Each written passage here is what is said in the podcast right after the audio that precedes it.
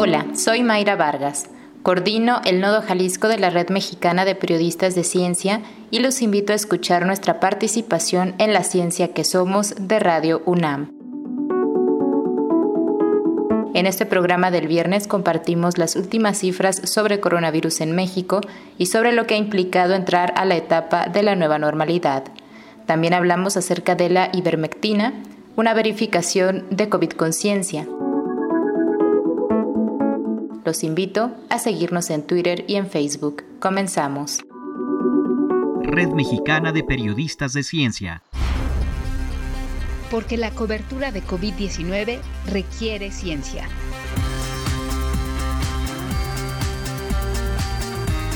Con la Red Mexicana de Periodistas de Ciencia.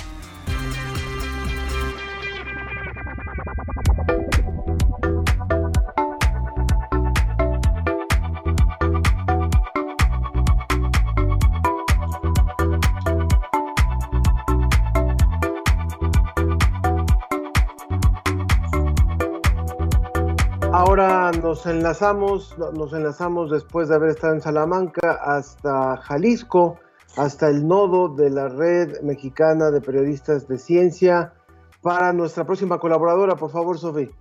Así es. Recuerden que esta colaboración nos trae un invitado especial cada semana y el día de hoy contamos con la presencia de María, Mayra Vargas, perdóname, quien es periodista y coordinadora del Nodo Jalisco de la Red Mexicana de Periodistas de Ciencia. ¿Cómo estás, Mayra? Buen día. Hola, buenos días, Ángel y Sofía. ¿Me escuchan bien? Todo Perfectamente. Muy bien. Gracias por estar con nosotros. Cuéntanos, nos traes hoy el resumen semanal de COVID-19. Así es, pues un saludo al auditorio de la ciencia que somos desde Jalisco, representación de la Red Mexicana de Periodistas de Ciencia.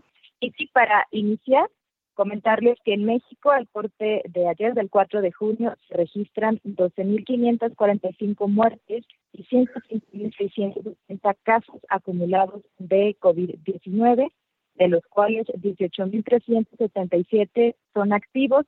Esto de acuerdo con las cifras que compartió ayer la Secretaría de Salud a nivel federal.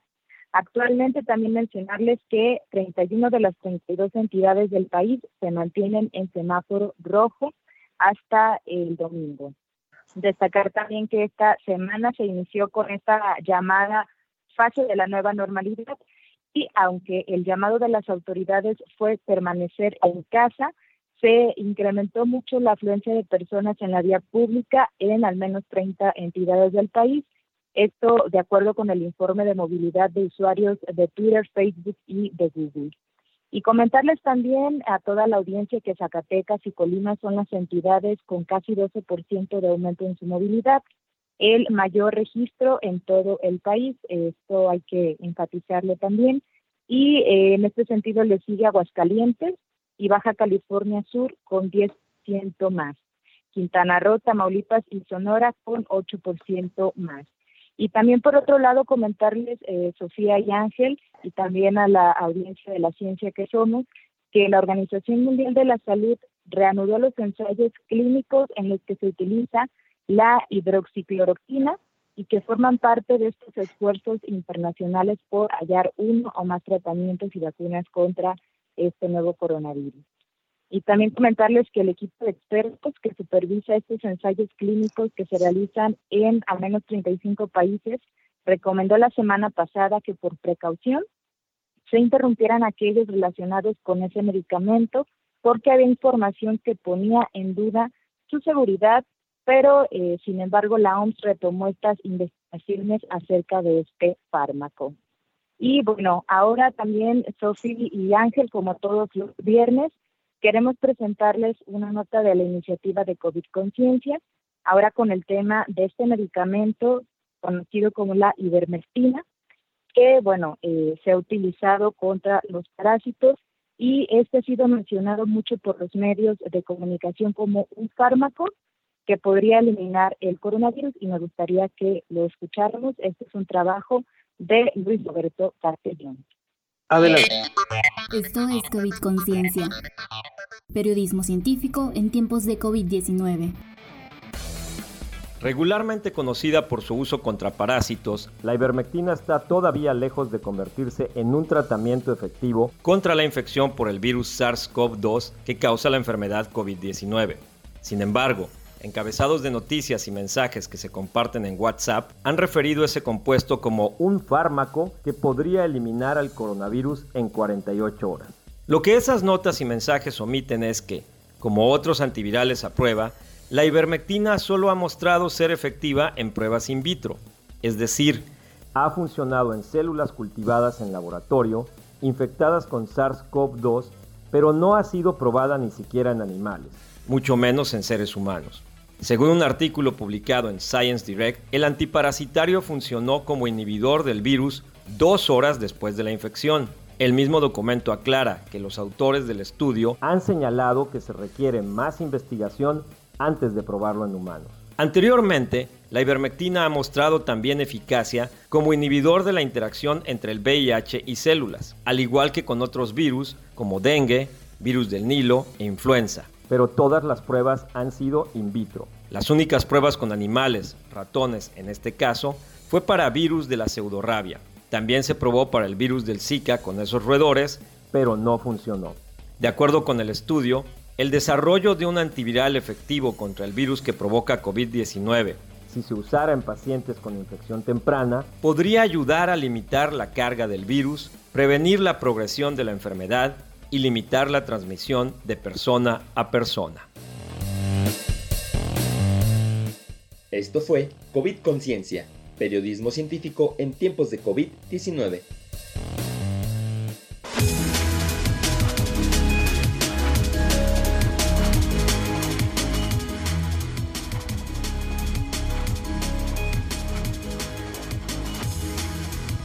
Continuamos, continuamos la colaboración de Mayra Vargas y de la Red Mexicana de Periodistas de Ciencia de este nodo Jalisco.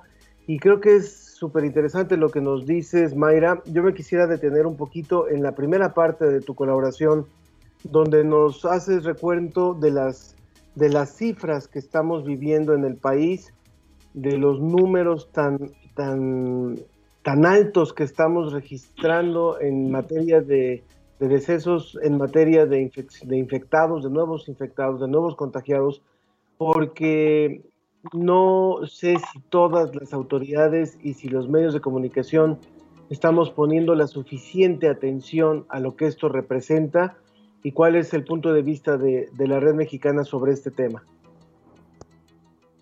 Sí, comentar pues que ya han aumentado mucho, ¿no? Eh, tanto los en el número de, infecciones como el número de personas que lamentablemente eh, han fallecido a nivel nacional como también lo estamos viviendo en cada estado de la República.